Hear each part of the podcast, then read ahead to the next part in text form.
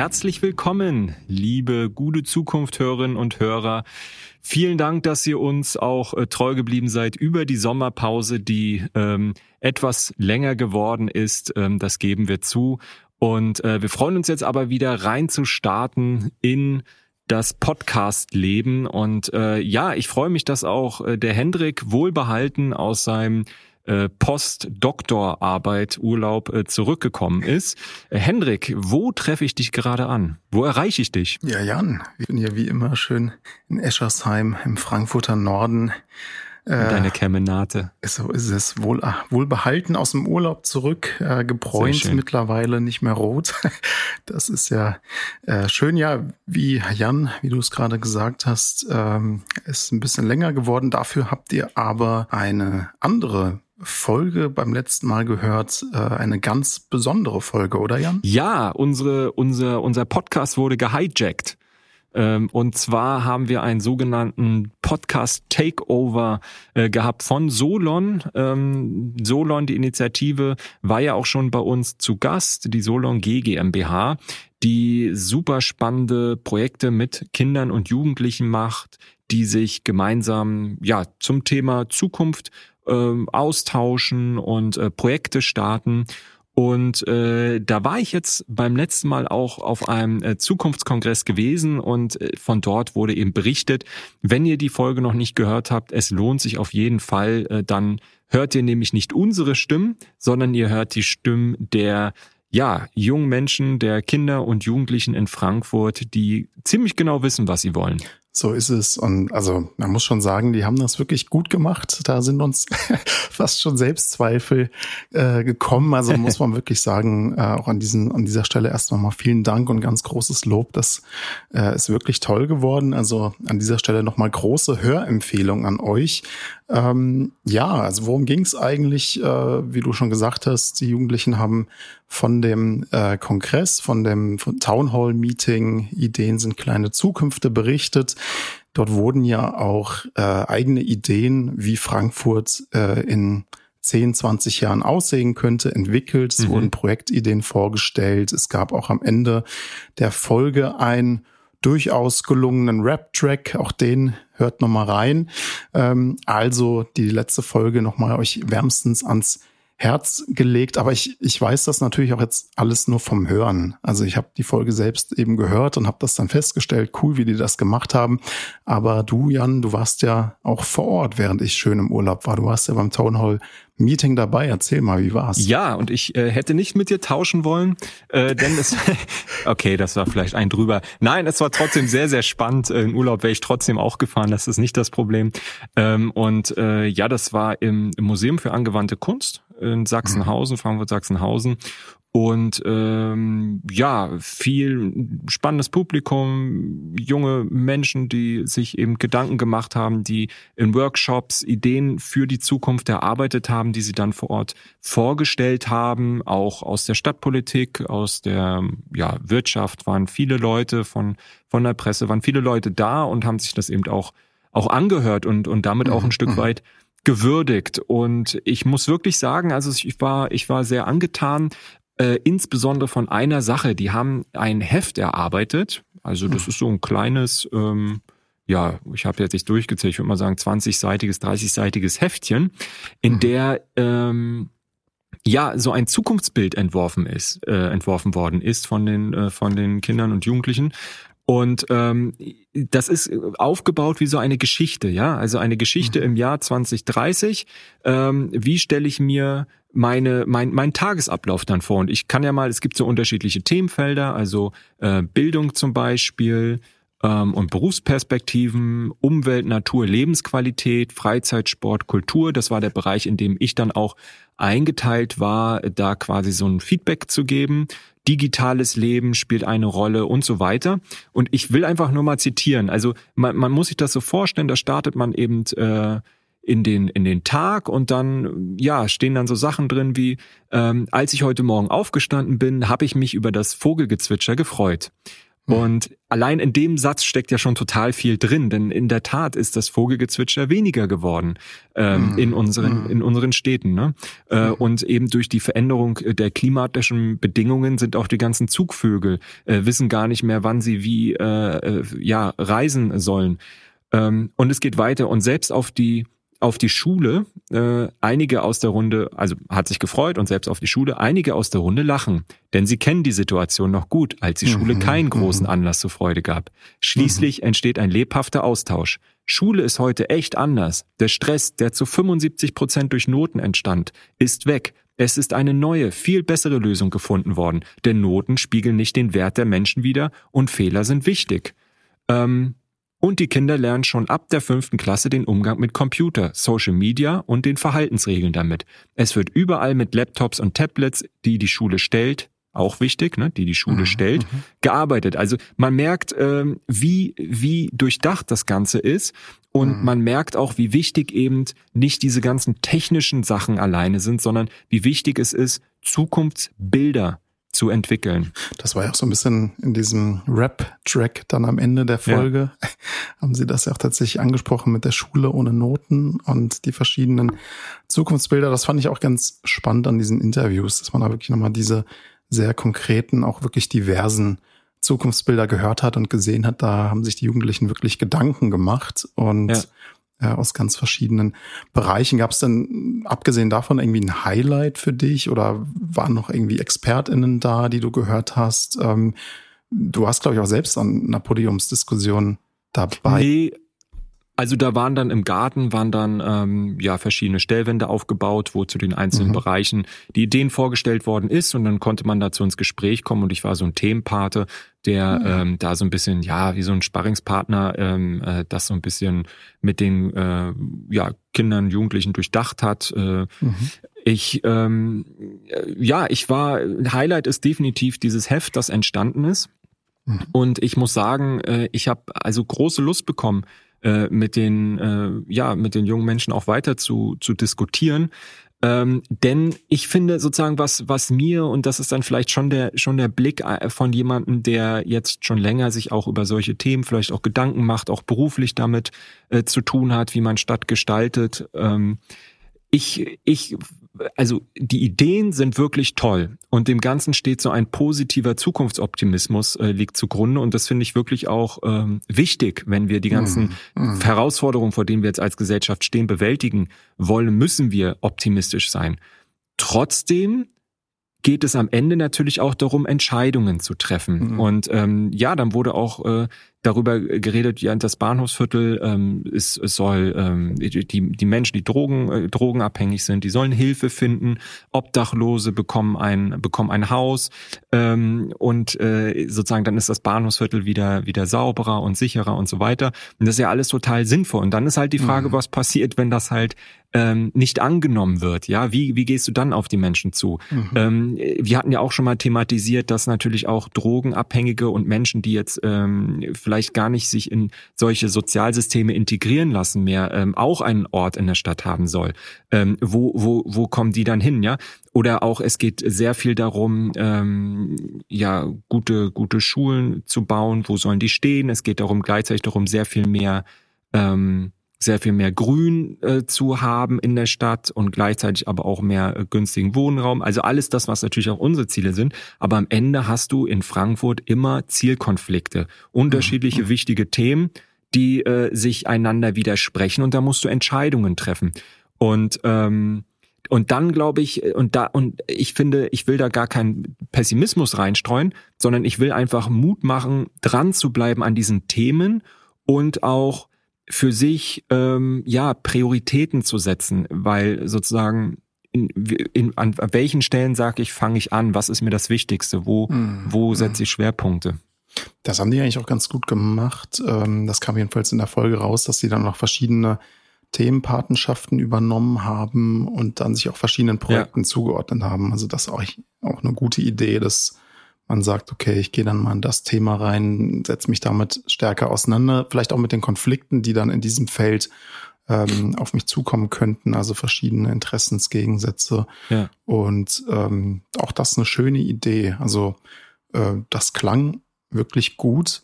Ähm, aber man muss ja sagen, es war tatsächlich nicht die einzige Veranstaltung, bei der du in meiner Abwesenheit warst. Du bist ja ganz gut rumgekommen. Da waren noch ein paar andere Sachen. Ja, ich hatte das Gefühl, die Leute haben die Gelegenheit ergriffen, äh, dass du im Urlaub warst, äh, dass ich alleine komme. Ähm, nee, aber, aber, aber im Ernst, ich würde sagen, ähm, lass uns doch die Folge unter den Titel stellen, Gute Zukunft Community wächst. Also ähm, das klingt doch gut. Ja? Es, es hat mich wirklich gefreut. Also es, wir haben wir haben durchaus sehr sehr viel sehr viel Feedback bekommen, allein dadurch, dass wir eben äh, zu Veranstaltungen eingeladen werden und auch mit den Menschen dann eben ins Gespräch kommen können, dass wir nicht immer in unserer eigenen Soße hier ähm, uns bewegen, sondern auch viel eben Input bekommen von außen. Und ein weiteres Beispiel, wo wir eben waren, eingeladen waren, wo ich dann ähm, ja einen Beitrag leisten durfte, war ähm, beim Historischen Museum eine Veranstaltung zum großen Frankfurter Bogen. Ähm, das war eine Veranstaltung äh, des Ministeriums, des äh, Wirtschaftsministeriums in Hessen und äh, zusammen mit dem mit dem äh, Planungsdezernat in Frankfurt und es ging eben um den großen Frankfurter Bogen, den wir auch schon mal hier im mhm, Podcast mhm. besprochen haben vor ich würde ja. mal sagen einem guten halben Jahr, ähm, in dem um äh, was sozusagen das Gebiet ähm, beschreibt, wo man mit in, innerhalb von 30 Minuten um Frankfurt herum mit der S-Bahn ankommt. Mhm. Ja, also das ist sozusagen der große Frankfurter Bogen.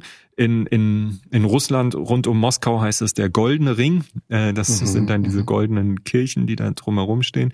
Hier ist es eben der große Frankfurter Bogen. Ich denke, sowas in der Art hat jede Metropole, Metropolregion.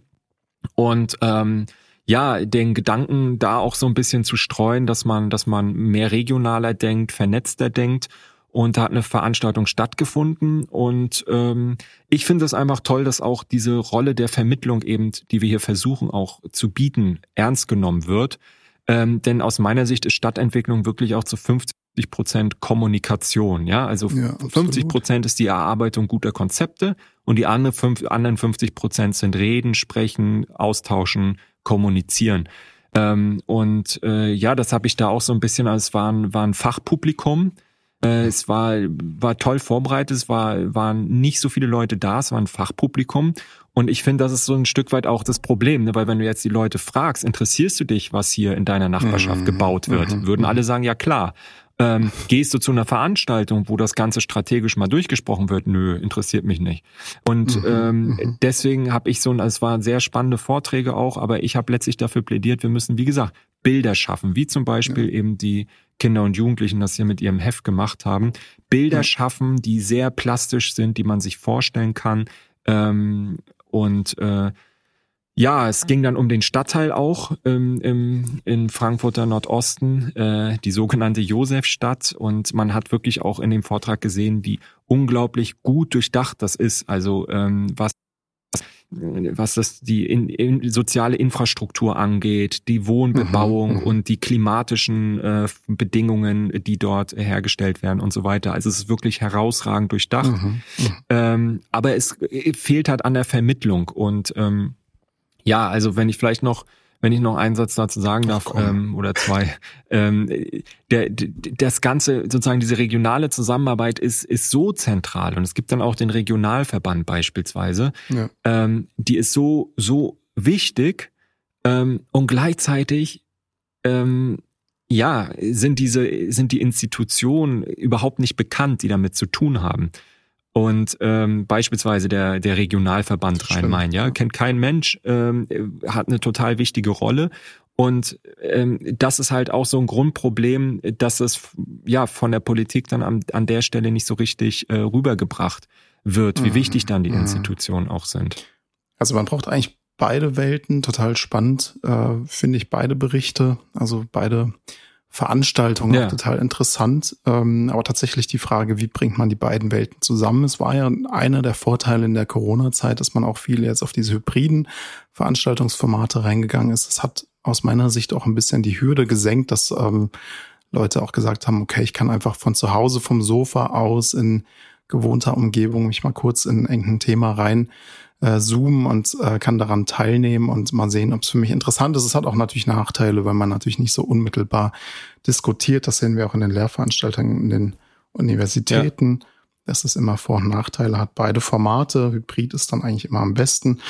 Aber ähm, ja, diese, diese Vermittlung oder wie du sagst, diese ähm, Kommunikation über Stadtentwicklung ist natürlich auch etwas, was wir hier im Podcast ein bisschen leisten wollen oder zumindest versuchen, auch für euch ähm, vielleicht beide Welten zusammenzubringen. Ähm, und insofern, ja, die Frage an dich, ähm, was haben wir denn heute für Themen dabei? Ja, heute haben wir, ich würde sagen, wir können sagen, wir haben heute ein Schwerpunktthema, oder? Also das so Schwerpunktthema ist, ist, auf jeden Fall die Neustart-Kampagne ähm, die jetzt rund um die OB-Wahl, die Abwahl äh, des Oberbürgermeisters stattfindet. Da werden wir ein bisschen genauer drauf eingehen. Was haben wir noch? Ähm, wir wollten ja eigentlich heute über transfeindliche Angriffe in Frankfurt sprechen und ähm, da auch einen Schwerpunkt bilden. Das hatten wir euch ja vor der Sommerpause angekündigt. Ähm, das werden wir auf die nächste Folge verschieben, weil unsere Gesprächspartnerin da nochmal äh, einen Termin verschoben hat aus wichtigen Gründen und dann aber entsprechend mit äh, vielen Informationen zurückkehrt. Und ähm, das Thema ist ja leider hochgradig aktuell. Also in der nächsten äh, Folge haben wir dann den Schwerpunkt auf ähm, queerfeindlichen Angriffen in Frankfurt. Genau das zweite Thema heute, Einsamkeit. Und dann gibt's wie gewohnt noch Terminhinweise dazu, was eigentlich in der Kulturlandschaft Frankfurts los ist. Und damit würde ich sagen, los geht's. Viel Spaß euch.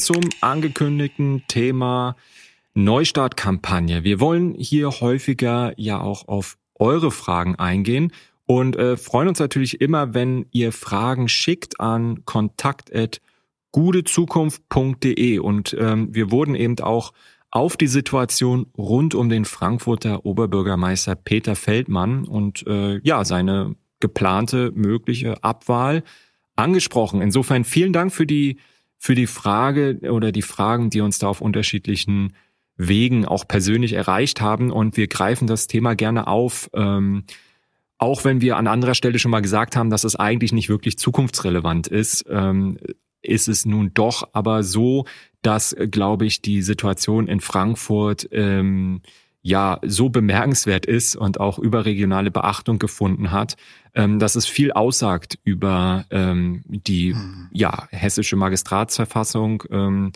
und äh, und und ähm, einfach auch wie wir in der Stadt äh, Politik organisieren wollen und deswegen glauben wir schon, dass es jetzt dann doch an der Zeit ist, mal ein bisschen intensiver uns damit zu befassen.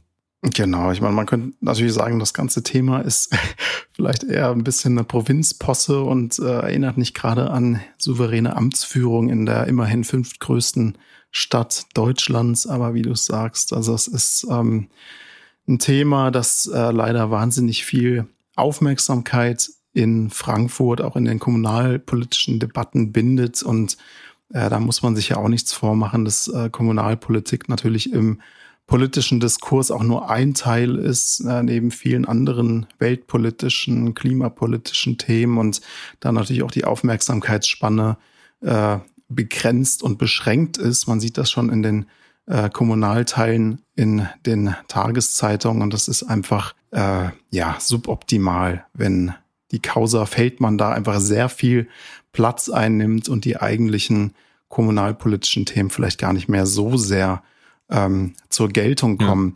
Ja. Ähm, es ist auch so, man hört hier in der Stadt, wenn man irgendwie in einer Bar sitzt, am Main sitzt, man hört die Menschen sehr viel darüber sprechen. Also es ist wirklich ein Thema, das äh, viele bewegt. Es ist ähm, ein Thema, über das diskutiert wird in der Stadtgesellschaft. Und ähm, das ist insofern vielleicht mal wichtig, dass wir jetzt so einmal detailliert drüber sprechen. Was äh, passiert jetzt eigentlich? Äh, was ist der Stand der Dinge? Wie könnte es jetzt weitergehen? Und dann natürlich auch in der Hoffnung, dass zukünftig wieder über die konkreten äh, Themen gesprochen wird, auch die Arbeit, die ja im wesentlichen Teil nicht äh, nur vom OB, sondern natürlich vom Magistrat, von den Dezernaten, vom Stadtparlament gemacht wird. Also umso wichtiger natürlich, dass das Thema hoffentlich bald abgeschlossen ist und die Stadt in ihre gute Zukunft blicken kann. Genau, und ähm, das ist natürlich auch irgendwo ein Stück weit ein tragisches Thema. Also ich persönlich war mal ein großer Fan äh, von Peter Feldmann. Er hat sich aus meiner Sicht große Verdienste, Verdienste um die, um die Stadt erworben. Er hat sich ähm, ja für seine Themen immer stark gemacht, ähm, gerechte Bildung, ähm, äh, Betreuung, äh, gute Betreuung, ähm, ja, überhaupt auch äh, gegen Kinderarmut engagiert und, und faire Chancen, Teilhabe und so weiter. Ähm, auch vor allem Wohnen, ja, bezahlbarer Wohnraum. Ähm, da sind viele gute hm. Sachen entstanden. Ich meine, das sind Themen, die standen vor überhaupt nicht auf der Agenda. Mhm. Also ähm, sozusagen die Baufälligkeit der Schulen, ähm, äh, wurde ja vielleicht nicht ignoriert, aber wurde zumindest immer schön geredet und es ist einfach sehr wenig passiert.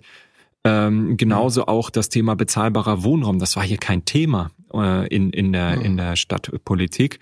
Und das hat er halt eben mit seinen, mit seinen Wahlkämpfen und dann auch mit seinen thematischen Schwerpunktsätzen auf die Agenda gebracht und hat, obwohl er wenig Macht hat, das selber durchzusetzen, da kommen wir später noch dazu, durch ja, geschickte Ausübung seines Amtes dafür gesorgt, dass am Ende so Erfolge stehen wie ein Aktionsplan Schulbau, ähm, wo wirklich in äh, Milliardenhöhe Geld äh, für den für den äh, für Investitionen in Schulbau bereitgestellt worden ist.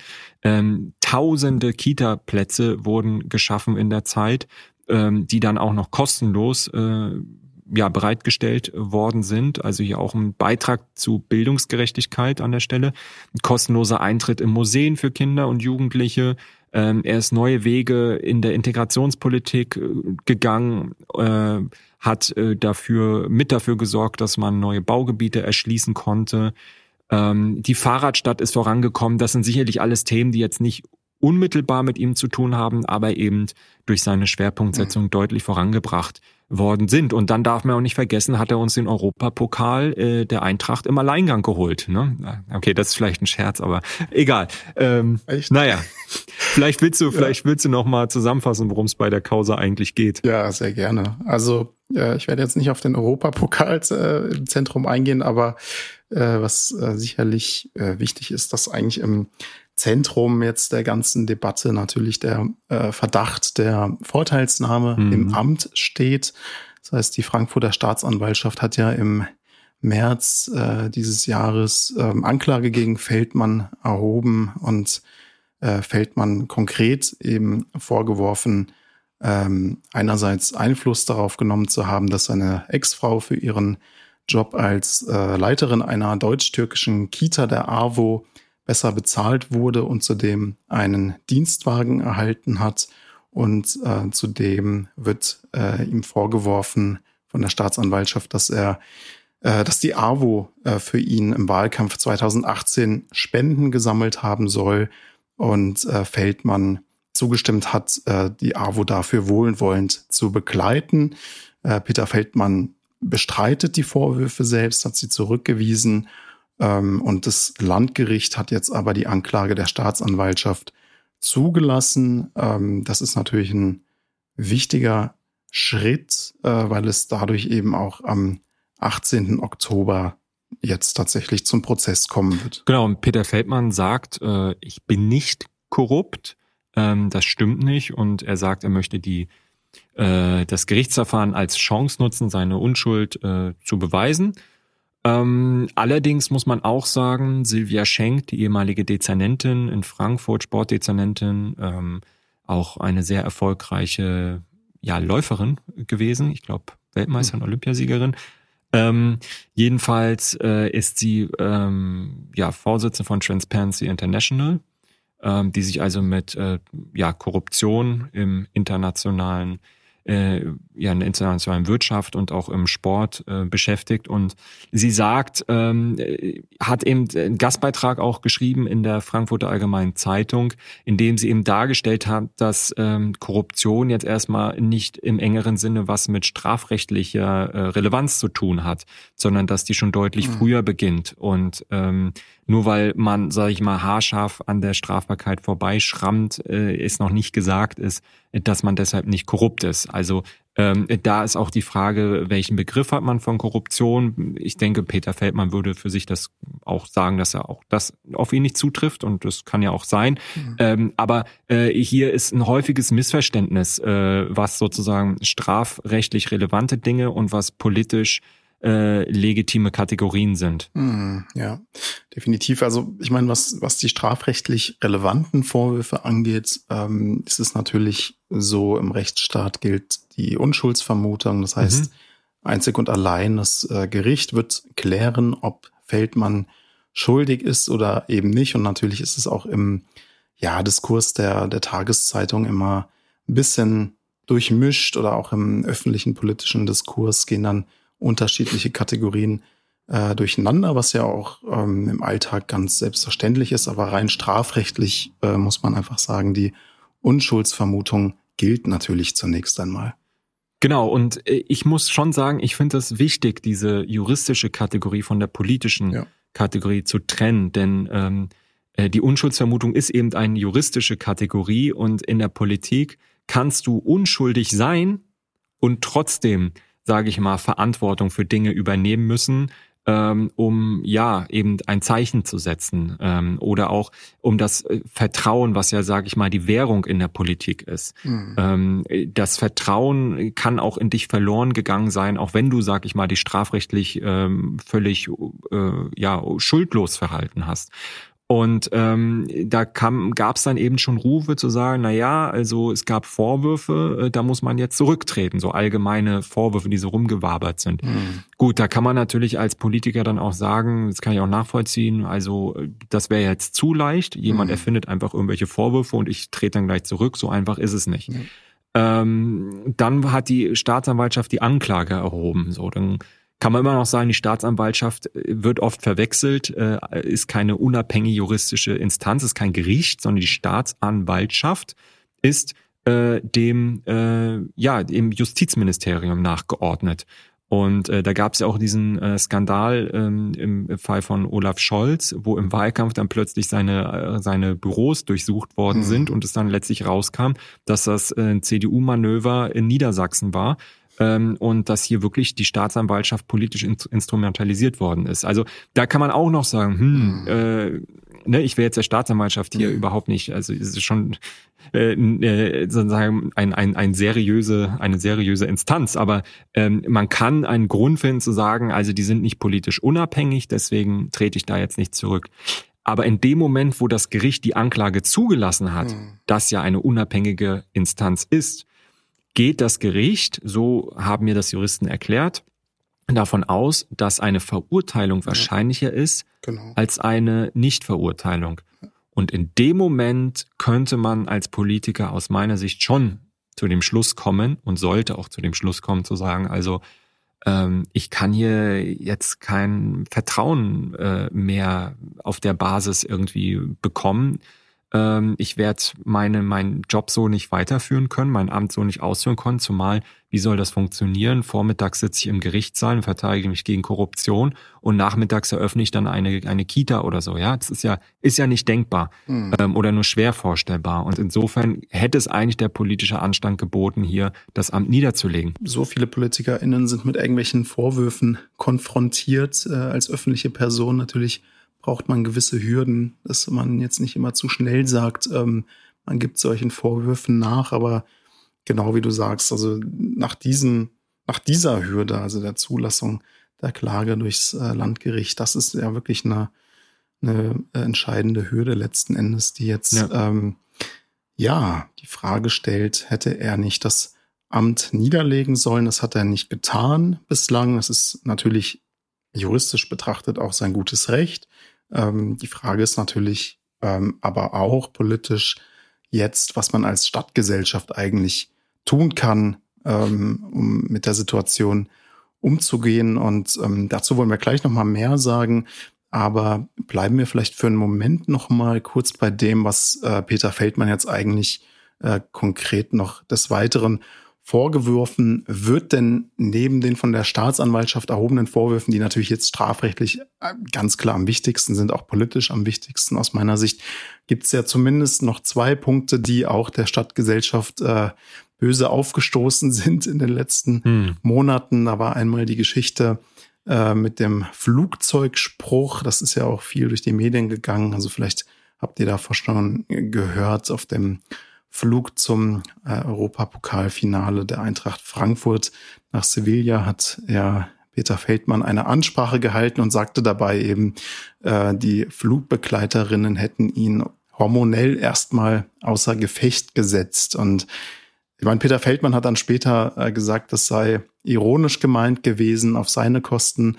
Aber es ist ja schon ziemlich offensichtlich, dass es sich hier um eine wirklich klar sexistische Äußerung handelte, die einfach völlig daneben ist. Das geht gar nicht. Genau. Und der zweite, der zweite Skandal ist ähm, äh, gewesen, als er dann den sogenannten Pokalklau begangen hat, ähm, der ihm letztlich bundesweite Berühmtheit eingebracht hat. Also ähm, es ist tatsächlich so, äh, König Fußball regiert unser Land, das kann man echt so sagen.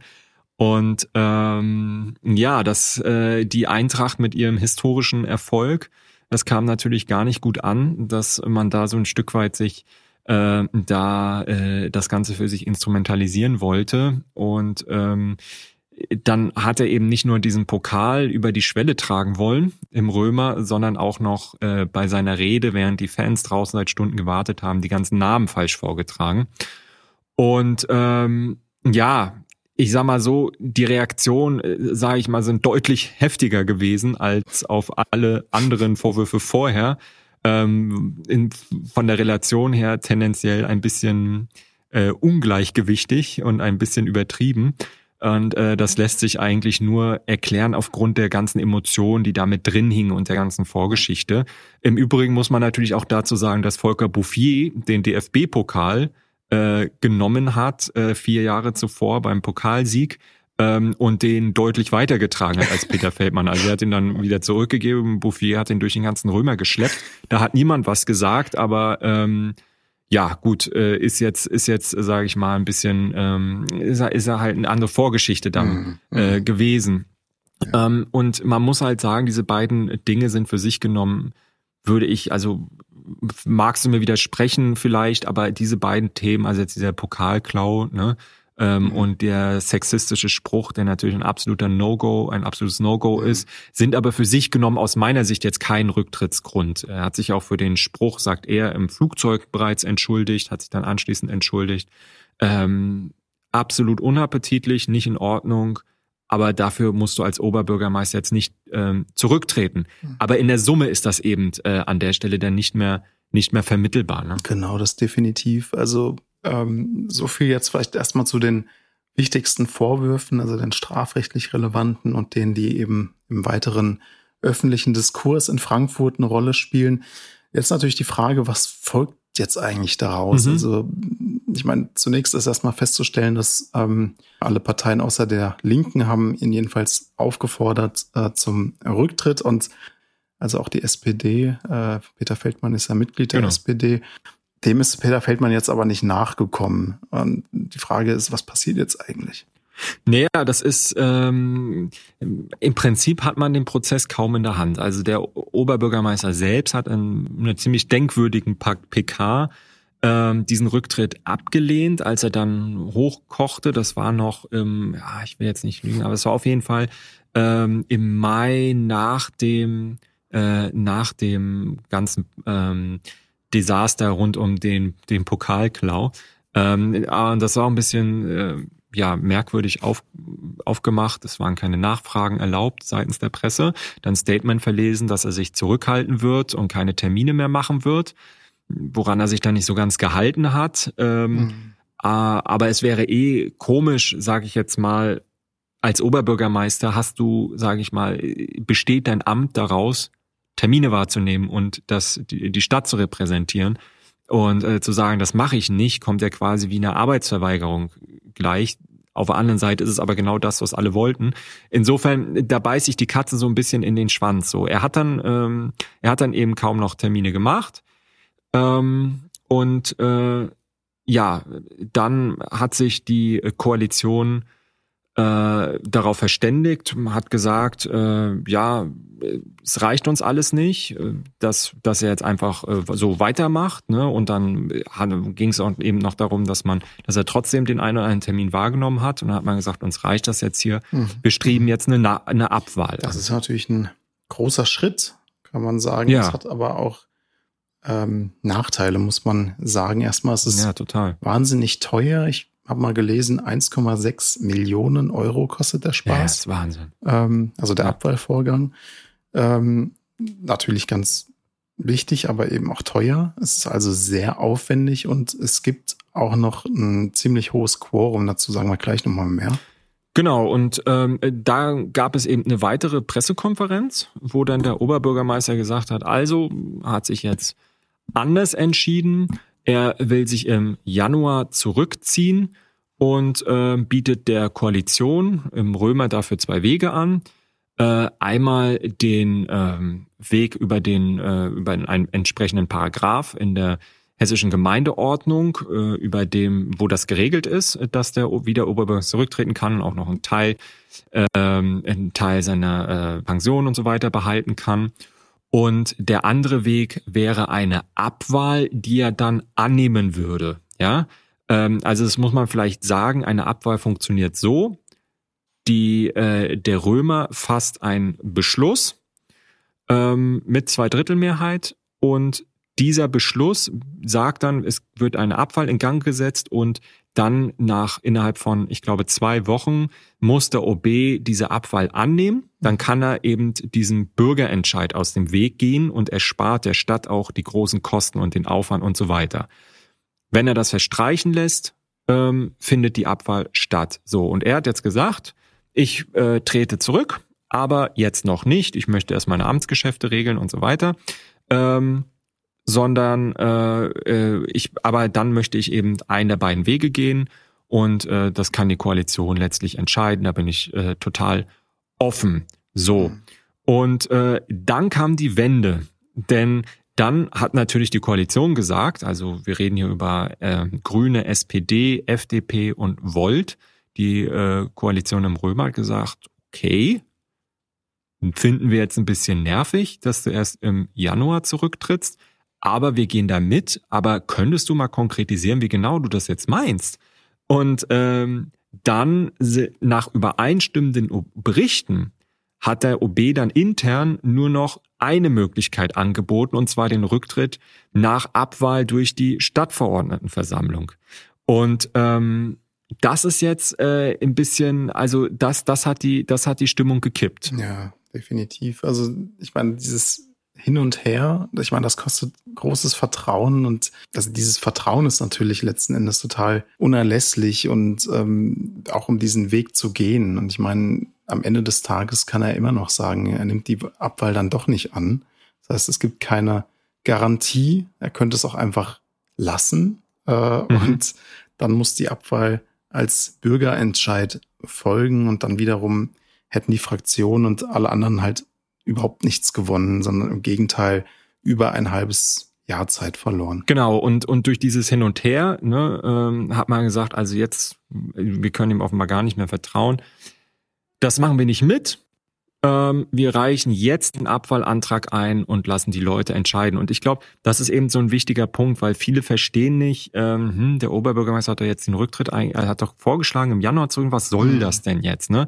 Aber ich kann das hm. schon nachvollziehen. Also wenn man öffentlich zwei Möglichkeiten anbietet und ähm, intern dann nur noch eine, wo er komplett die Zügel in der Hand behält, dann hm. kann, ist eben das Risiko zu hoch, dass er, nehmen wir mal an, der Strafprozess, der beginnt ja, glaube ich, im, äh, im äh, Oktober, November.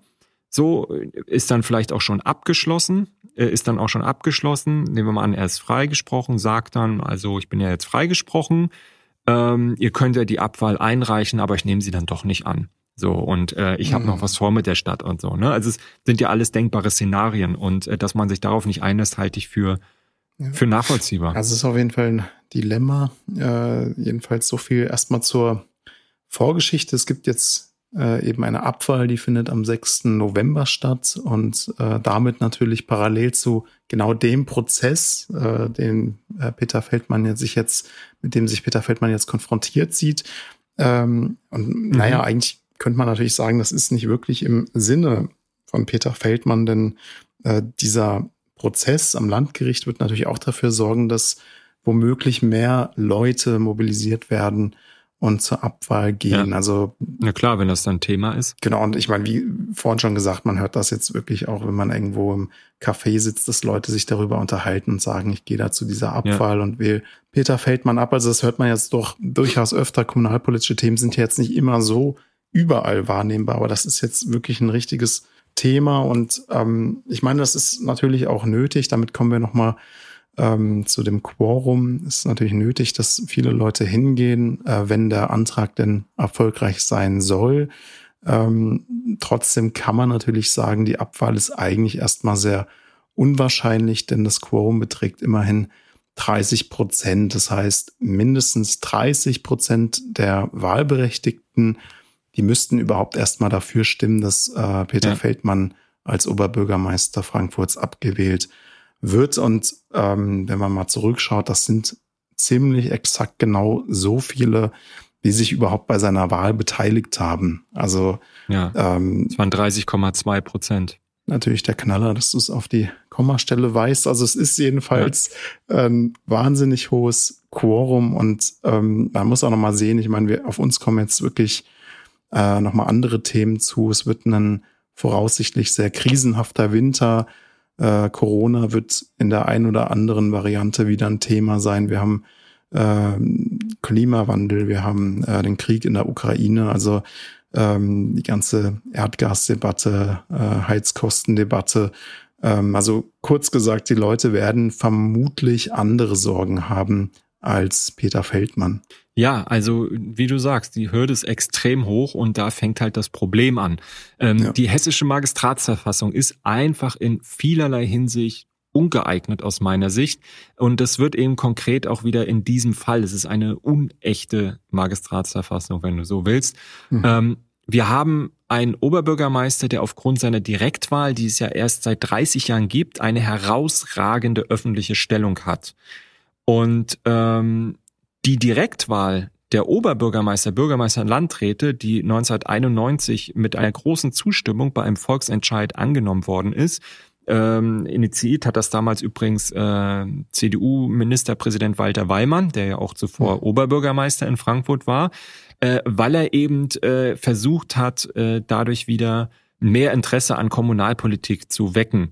Und äh, Bayern und Baden-Württemberg waren da zuvor, waren da zuvor einen ähnlichen Weg gegangen. Und ähm, ja, diese, diese Direktwahl ähm, bildet halt ähm, die, also hat eine sehr, zeigt eine sehr überragende Bedeutung äh, für den, mhm. für den Oberbürgermeister, die sich aber in der formalen Machtstellung der Oberbürgermeister und Bürgermeister und Landräte überhaupt nicht ähm, ja. abbildet. Ja, ähm, und äh, übrigens ein sehr interessanter Punkt auch mit Blick auf äh, die Debatte um den Bundespräsidenten, wo es ja auch mal ähm, dass die Debatte gab, ob man nicht direkt wählen sollte. Ja, aber das mhm. sozusagen, das funktioniert so nicht. Du kannst nicht so ein, in Anführungsstrichen, ein bisschen abfällig Grüß August, ähm, direkt wählen, weil ähm, dann, dann, dann kriegt er eine Bedeutung, die er formal nicht hat. Da musst du, brauchst du ein anderes System.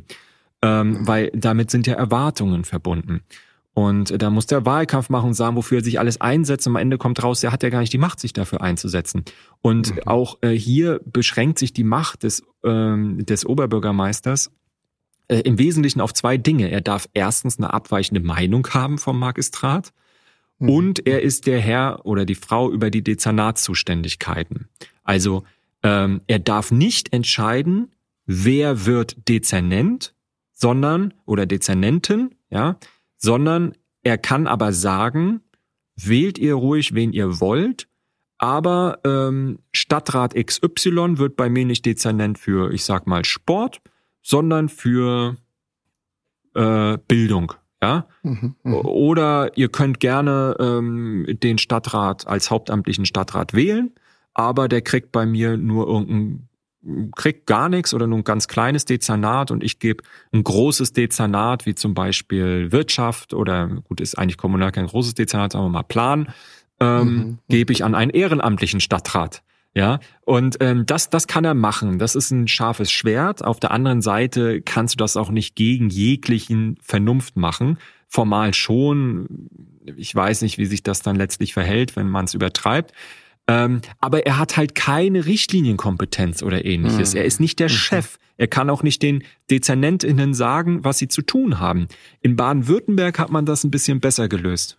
Naja, genau, da haben, das haben wir uns ja mal angeguckt. Also der, der, da ist ja der Bürgermeister automatisch auch der Vorsitzende und Mitglied des Gemeinderats und damit auch Leiter der Verwaltung. In Hessen wiederum hat ja nicht nur das Stadtparlament mehr Macht, sondern es gibt auch noch den Magistrat, also wie gesagt, die Dezernate, in dem der Bürgermeister ja gewissermaßen primus ja. inter pares, also erster untergleichen ist und damit halt auch jederzeit äh, überstimmt werden genau. kann. Und man könnte vielleicht sagen, dass der Gedanke dahinter fast ein bisschen naiv ist. Denn Nicht nur fast. Ich meine, die, die Magistratsverfassung, die ist ja letztlich auf Kooperation angelegt, ähm, aber diese Kooperation Realita, die existiert ja häufig überhaupt mhm. nicht. Das heißt, es braucht wiederum sehr viel Vertrauen und Willen zur Kooperation letzten Endes. Ja, ich meine, in Frankfurt war das ja besonders extrem. Das hat man ja gesehen, als der Oberbürgermeister ähm, noch einer schwarz-grünen Koalition gegenübergestanden hat. Mhm. Ne? Also er wurde ja 2012 mhm. zum Oberbürgermeister gewählt und war dann vier Jahre lang ähm, äh, bis 2016, als dann die SPD in den Magistrat reingekommen ist, äh, quasi Opposition im Magistrat und er stand der gegenüber. Und ich muss auch sagen, ich bin schon auch der Meinung, dass das eine Mitursache für die Rolleninterpretation, äh, die Peter Feldmann dann für sich an den Tag legt oder gelegt hat, äh, gewesen mhm. ist, weil die schwarz-grüne Koalition jahrelang die Rolle des Oberbürgermeisters einfach nicht nur nicht respektiert hat, sondern ihn zum Teil sogar verhöhnt hat äh, mhm. und damit diese Gegenspielerrolle erst mitgeschaffen hat. Und ja, ich kann nur sagen, aus meiner, wahrscheinlich auch aus äh, unserer gemeinsamen Sicht, mhm. ähm, muss der Gesetzgeber hier äh, nachbessern. Äh, ich weiß nicht, was, was kann man tun? Vielleicht sagst du, äh, was da für Optionen Ja, wir haben uns das ja mal angesehen. Ja. Also im Grunde gibt es da zwei Möglichkeiten. Eine Möglichkeit wäre, äh, könnte man nicht einfach das Quorum mhm. absenken.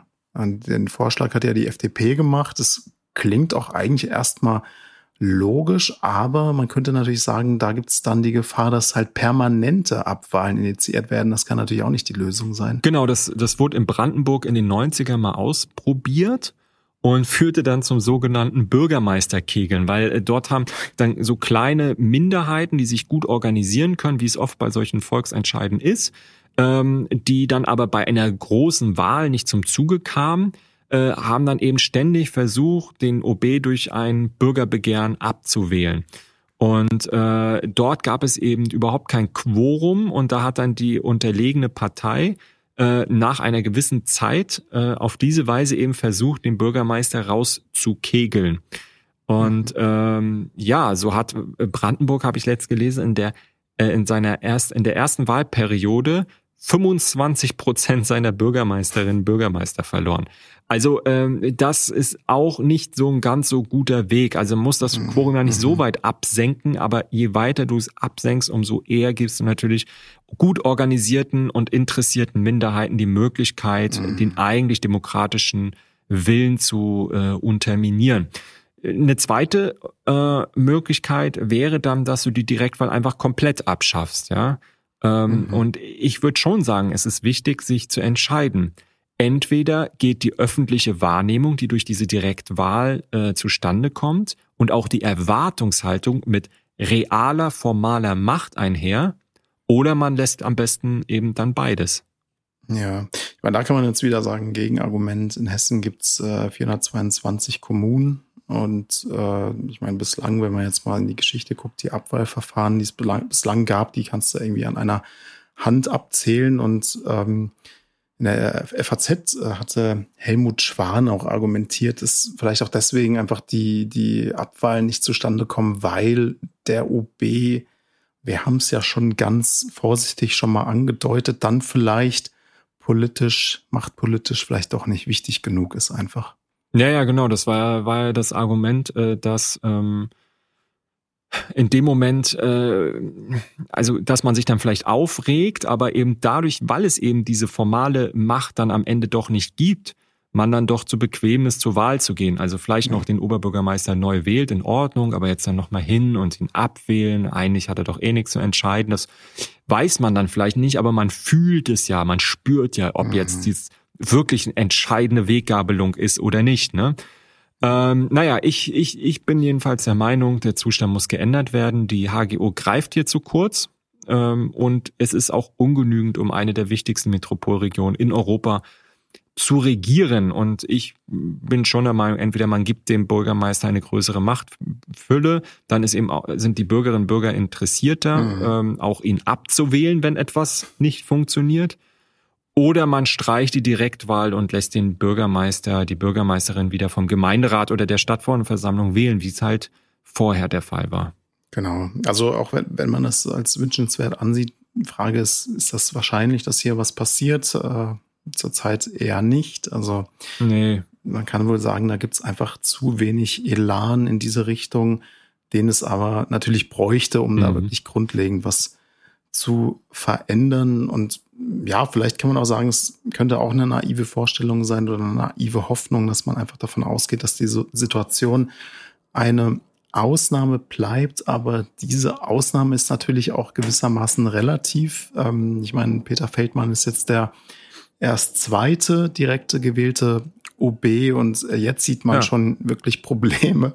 Ja. Also ähm, ja, wie dem auch sei, jetzt äh, machen sich erstmal neben diesen sehr grundlegenden, aber natürlich auch wichtigen Fragen, wie kann es vielleicht zukünftig ähm, weitergehen äh, oder was könnten da äh, auch äh, strukturelle Reformen sein, gesetzestechnische Reformen. Jetzt geht es natürlich erstmal zur Abwahl, wie gesagt, am 6. November. Es ist leider ein sehr teures Vergnügen. Das hätte man der Stadt äh, sicherlich auch ersparen können.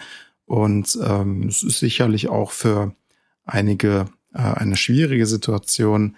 Ähm, es ist natürlich auch ein Dilemma, ähm, aber aus unserer Sicht ist die Neustartkampagne jetzt ein richtiger Schritt. Ähm, wichtig ist, es soll keine Schmutzkampagne werden. Mhm. Äh, man soll da auch und will da auch respektvoll miteinander umgehen. Es äh, soll um die Zukunftsthemen, um die politischen Themen der Stadt gehen.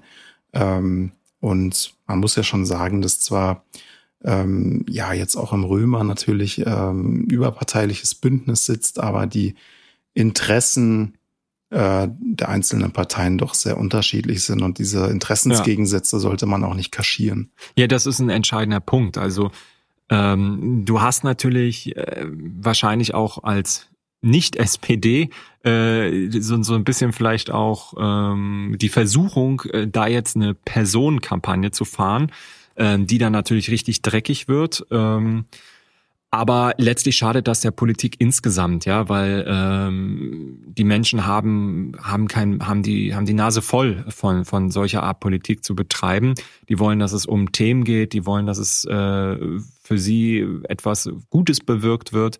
Und ähm, diese Schmutzkampagnen, das, äh, das, das, will, das will keiner. Und insofern dient das niemanden. Und ich finde es sehr richtig, ich finde es sehr ein Ausdruck wirklich einer, äh, eines reifen Demokratieverständnisses, dass man sagt, wir gehen hier gemeinsam den Weg, eine zukunftsorientierte Kampagne mit der Stadtgesellschaft zu initiieren. Mhm. Aber eben die Interessen sind unterschiedlich und äh, alle wollen, dass der OB geht, aber die CDU will, unterstelle ich jetzt einfach mal, dass der OB geht, weil sie seine Politik scheiße findet, weil sie der Meinung sind, dass das, was er politisch äh, ge geleistet, bewirkt hat, äh, entweder von denen nicht anerkannt wird oder sagen, ja, haben äh, finden wir, wollen wir, wollen wir das Gegenteil, ne? Und die mhm. SPD will auch, dass der Oberbürgermeister geht, aber ganz und gar nicht, weil sie die Politik schlecht finden, sondern im Gegenteil, weil sie sie eigentlich genauso weiterführen wollen, weil sie die richtig finden, sich für gute Bildung, ähm, bezahlbaren Wohnraum und so weiter einzusetzen. Und das Problem schlicht und ergreifend ist, dass ähm, diese Themen nicht mehr gesehen werden, weil Peter Feldmann diesen Themen selber im Weg steht. Und ja, ähm, ja das ist, äh, ist spannend zu beobachten, ob dieses Bündnis hält. Genau, ich meine, es ist natürlich auch ein gefundenes Fressen für die äh, konkurrierenden Parteien. Deswegen bin ich da wirklich gespannt, äh, mhm. bis dann bei dieser ähm, sachorientierten und zukunftsorientierten Debatte bleibt oder ob es dann nicht doch äh, am Ende doch eine Schlammschlacht wird, das ähm, kann man natürlich nicht voraussagen, aber ähm, natürlich interessant zu sehen. Man kann man eigentlich nur hoffen, es geht um die politischen Themen. Ähm, aber lass uns noch mal kurz einen Blick in die Zukunft ähm, wagen. Was passiert denn jetzt eigentlich nach dem Bürgerentscheid? Naja, also es gibt ja zwei Optionen. Also die Option eins wäre, der Bürgerentscheid ist erfolgreich. Mhm. Und die Option zwei wäre, der Bürgerentscheid ist nicht erfolgreich. Vielleicht gibt's noch eine dritte Option, der Bürgerentscheid ist nicht erfolgreich, ähm, aber äh, Peter Feldmann wird verurteilt zu mehr als einen, einem Jahr ähm, äh, auf Bewährung oder so. Ich glaube, dann tritt eine Regelung in Kraft, dass er sein Amt nicht weiterführen kann. Ähm, aber das lassen wir jetzt mal beiseite, ähm, sondern wir gehen jetzt mal auf die, über den Bürgerentscheid und wenn er erfolgreich ist, also Peter Feldmann abgewählt wird, dann gibt es Neuwahlen innerhalb von drei Monaten. Mhm. Und äh, wenn er nicht erfolgreich ist, Peter Feldmann also nicht abgewählt wird, dann gibt's ganz reguläre Neuwahlen im Jahr 2020. 24. Ähm, ja, was heißt das für die für die Zukunft der Parteien, der äh, Stadtpolitik, der Kandidatinnen? Naja, wenn die Neuwahl innerhalb von drei Monaten dann plötzlich stattfinden muss, dann haben natürlich diejenigen Kandidatinnen und Kandidaten gute Chancen, die aktuell direkt in der zweiten Reihe hinter dem OB stehen. Ja, also die mm. ein Dezernat innehaben oder äh, eine herausragende Rolle in der Stadtverordnetenversammlung spielen oder oder oder. Ähm, wenn er nicht erfolgreich ist, dann gibt's ja erst reguläre Neuwahlen 2024. Dann kannst du natürlich KandidatInnen noch aufbauen. Ähm, also dann ist das Rennen sicherlich nochmal offener. Ähm, so oder so wird es aber eine sehr schwierige Situation und äh, ich fürchte ein verlorenes Jahr für Frankfurt werden, ähm, wenn wir dann eben ein Jahr äh, diese vergiftete Atmosphäre nach einem ähm, gescheiterten Abwahlverfahren dann im Römer haben. Also hoffen wir das Beste und ähm, ja, das war unser kleiner Überblick äh, zu der äh, Neuwahlkampagne zur Causa Feldmann. Äh, wir freuen uns, wie gesagt, immer sehr auf Fragen von euch, auch Anregungen, mal ein Thema zu behandeln. Also wie gesagt, wenn ihr da ein Thema habt, das euch unter den Nägeln brennt, wo ihr denkt, so Mensch, das könnten die beiden doch mal ein bisschen genauer analysieren, einordnen, dann schreibt uns gerne an kontakt.gudezukunft.de. Wir freuen uns da immer drüber.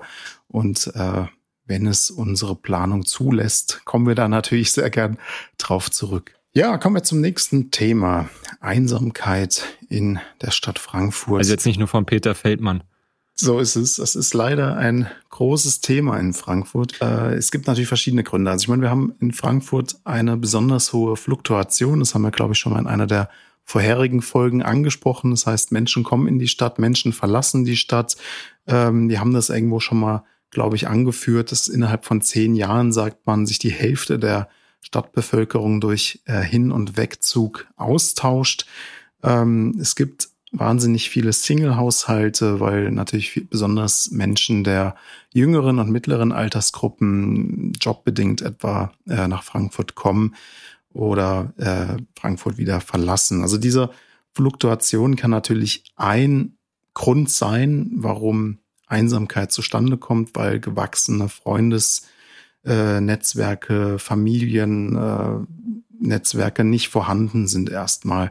Und es gibt sicherlich auch andere Faktoren. Äh, Corona hat da natürlich auch nochmal eine wichtige Rolle gespielt, ähm, die dazu beitragen, dass Einsamkeit wirklich ein wichtiges, leider wichtiges äh, Thema ist und damit stellt sich natürlich auch die Frage, wie kann man zukünftig dieser Einsamkeit bewegen? Wie kann man Menschen helfen, die ähm, ja unter diesem sehr subjektiv empfundenen Leiden ähm, leiden, wie damit um, umzugehen? Wie kann man Menschen aus der Einsamkeit holen? Und hier gibt es jedenfalls ähm, ja ganz gute Nachrichten jetzt. Es gibt nämlich eine Bürgerinitiative, die Einsamkeit mhm. in Hessen thematisieren will und äh, mit dieser Aktion und verschiedenen Aktionen jetzt Menschen aus der Isolation holen will. Ja, es sind äh, 40 Personen, wenn ich richtig liege, in etwa zwischen 30 und 75 Jahren, also sehr heterogen, ähm, alle aus dem Rhein-Main-Gebiet.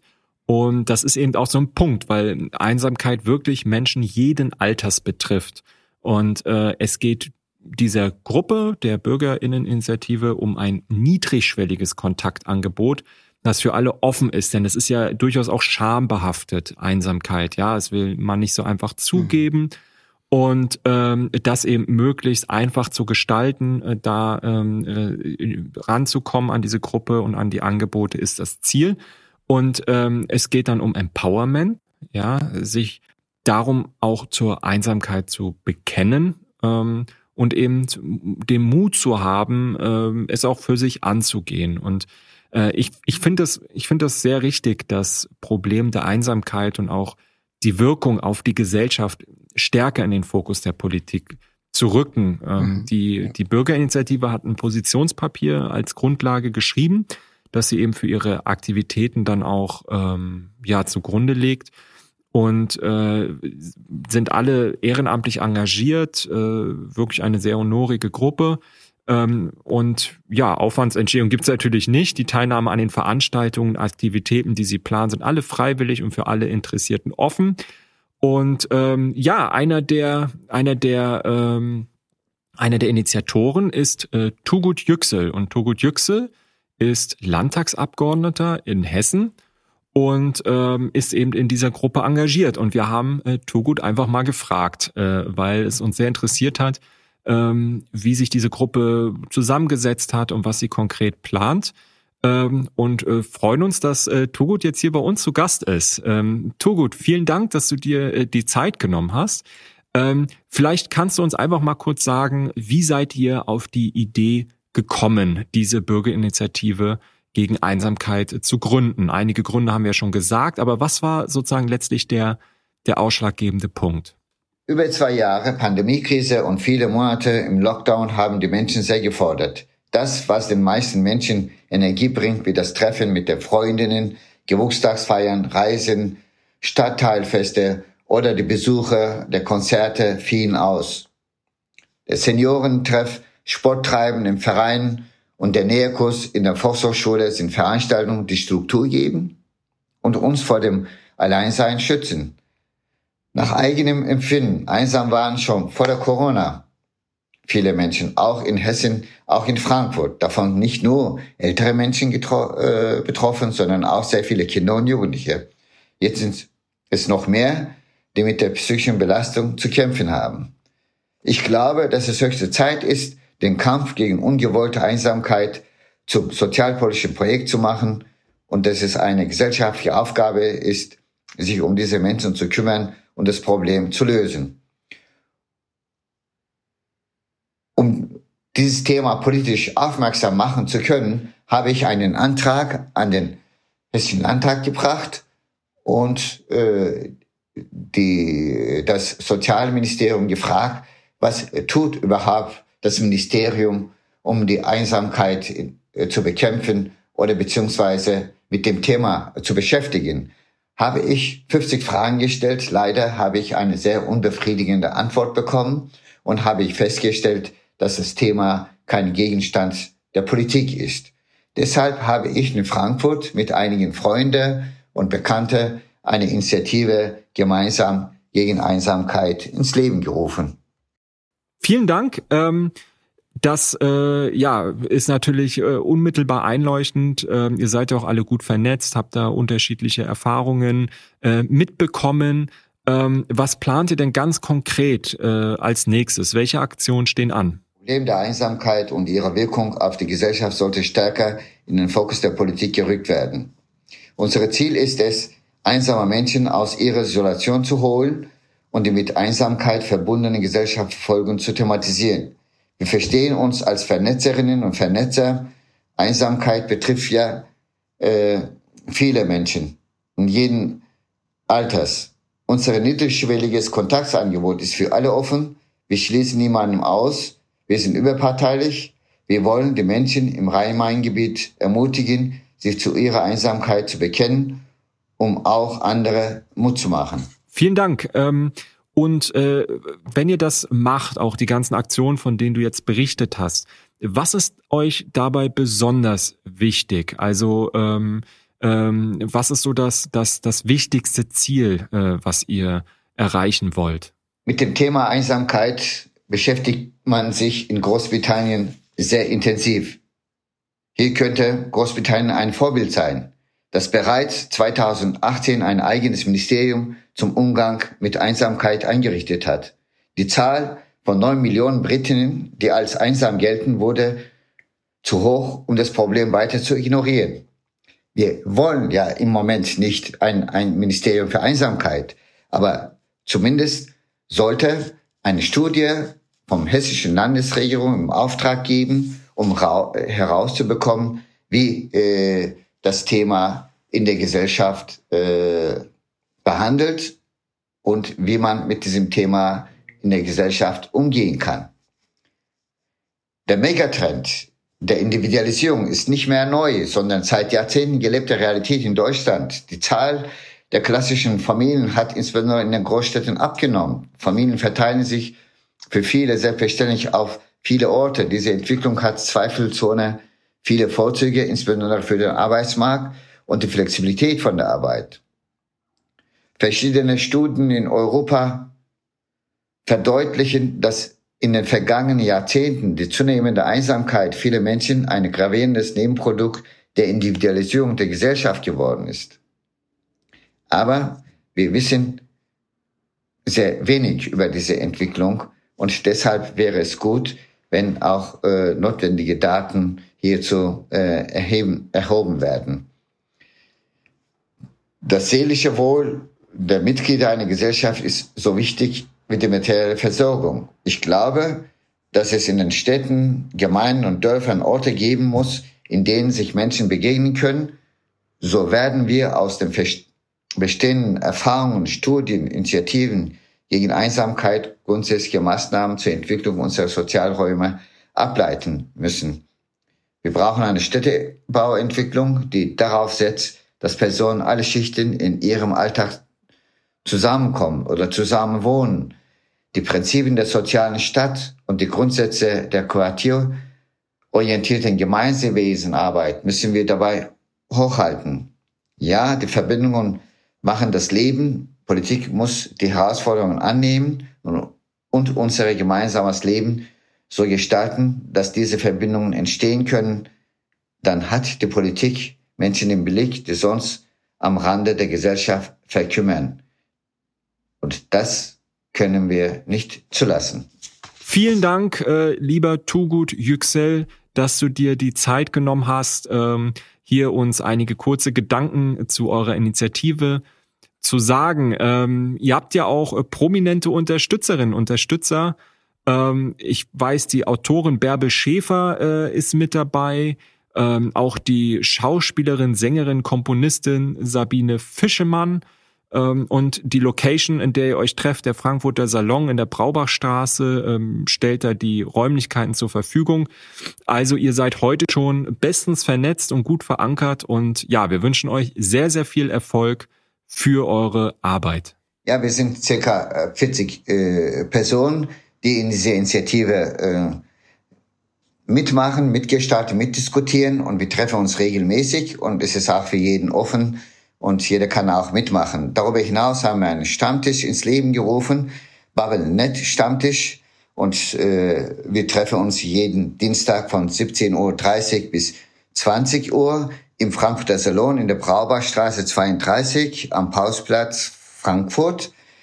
Jeder ist dazu eingeladen, auch äh, mitzubabbeln, mitzureden, äh, mit äh, zu diskutieren. Und darüber hinaus haben wir ein Kontakttelefon beziehungsweise Hotline eingerichtet und die, wir sind erreichbar vom Montag bis 19.30 Uhr bis 20 Uhr unter der Telefonnummer 017664044291. Und für uns ist dies ein, äh, eine Kontaktmöglichkeit für Menschen, die sich noch nicht heraustrauen. Ganz wichtig jedoch, wir sind keine Seelsorge, sondern wir bieten Vernetzung und Kontaktmöglichkeiten an. Ja, äh, und mach mit, gemeinsam gegen Einsamkeit. Äh, ja, vielen Dank. Vielen Dank, Togut, auch von meiner Seite. Wir haben zum Schluss noch einen Terminhinweis von euch, und zwar zur Frage, wie soll eigentlich die Kulturlandschaft der Zukunft aussehen? Natürlich auch das ein zentrales Thema, das immer wieder im Podcast kommt. Ich erinnere mich immer wieder gern an die Folge ähm, zur Clubkultur für alle. Ähm, also hört auch da vielleicht nochmal rein.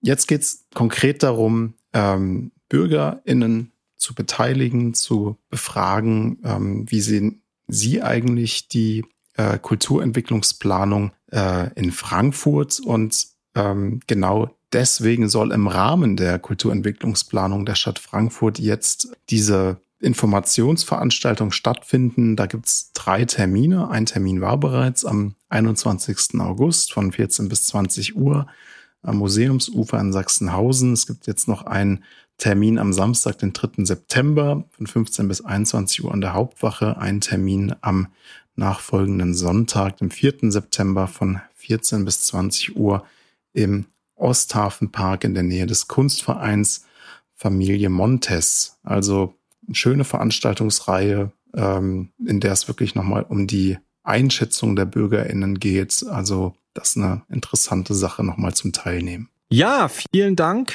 dass ihr bis hierhin drangeblieben seid.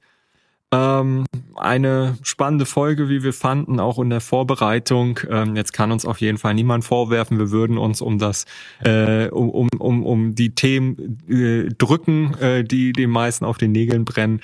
Und ähm, ja, wir freuen uns, wenn ihr auch beim nächsten Mal wieder einschaltet, wenn ihr uns abonniert, äh, eine gute Bewertung gebt und uns weiterempfehlt. Und wenn ihr Kontakt äh, aufnehmen wollt zu uns und Fragen, Anregungen oder sonstige Hinweise habt, dann jederzeit gerne an kontakt.gutezukunft.de. Da freuen wir uns und da schreibt der Jan noch immer gern zurück. Ja.